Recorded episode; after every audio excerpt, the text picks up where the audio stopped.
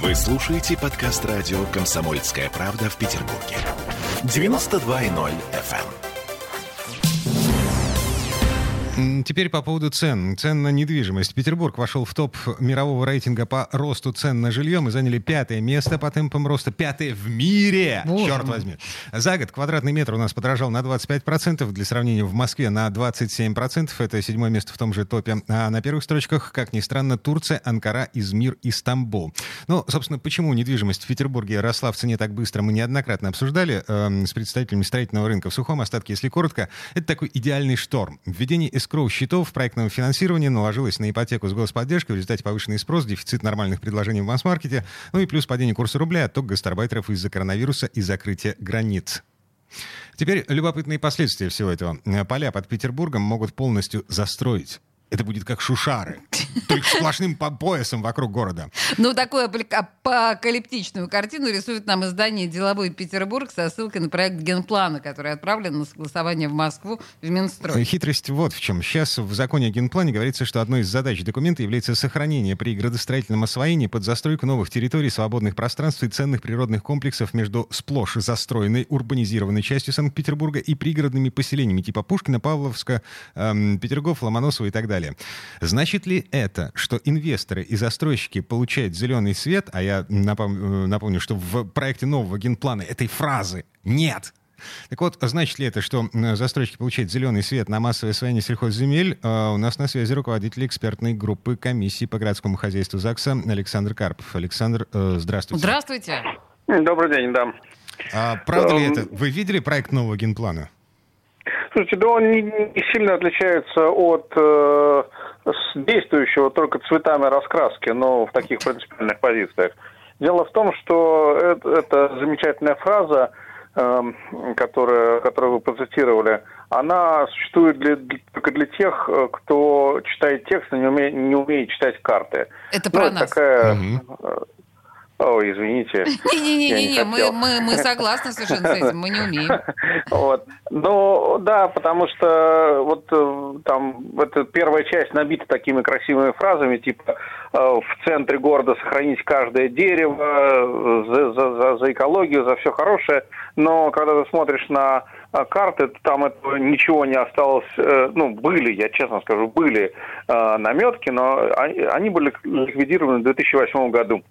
Мгм. И с тех пор, так сказать, все уже э, эти э, поля распланированы в основном под застройку, так или иначе. То есть, а, погодите, вот эти поля, а, ведущие в Ломоносов, в Сестрорецк, в Колпино, это все будет э, застроено? Эм, Ну, сейчас э, тот самый, опять же, кризис, э, о котором вы говорили, стоит на страже нашего города.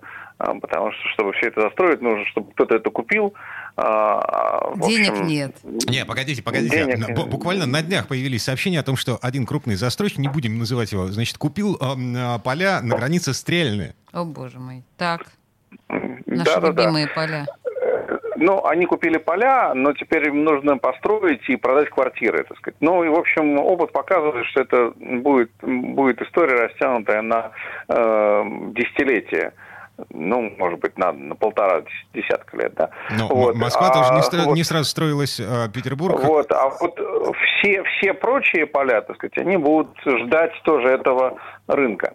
Ну, то есть, э, еще раз говорю, что с одной стороны, да, вы правы, так сказать, вот э, зонирование, э, которое позволяет строить, оно очень плохое, что в действующем генплане, ну, с этой точки зрения плохое, что, что в действующем генплане, что в проекте. Хотя в проекте некоторые вещи, скажу честно, улучшились, но они улучшились не столько вот э, в том поясе разрыва, так сказать, там, зак- закадья ближайшего, о котором вы говорите, сколько там на дальних э, окраинах Петербурга. Мгм. Вот. За- Зонирование, зонирование так себе, а экономическая ситуация тоже так себе, но это спасает. Мгм. Александр, последний вопрос, у нас буквально минута осталась. Слушайте, а я правильно понимаю, что генплан — это вот не та окончательная бумажка, на, на которой Булгаков, допустим, писал. А, можно сделать, получить какую-то окончательную бумажку, в которой будет написано, вот здесь мы никогда, ничего, ни при каких обстоятельствах не будем строить. Господи, Нету профессор такое. ты Преображенский. Нету никакой бумажки, нету такой бумажки, э, к сожалению, потому что, ну, раз, а, ну, есть, да, можно такие бумажки сделать, если что-нибудь объявить, например, природным заказником. Вот тогда нельзя совсем никак э, категорически но, к сожалению, не каждую территорию можно объявить природным заказником, хотя бы я, и хотя я бы сделал гораздо больше, потому что для этого нужны основания. Угу. Давайте вырастим что-нибудь уникальное на полях между э, Петербургом и Стрельной, например. Да, да, да-да-да.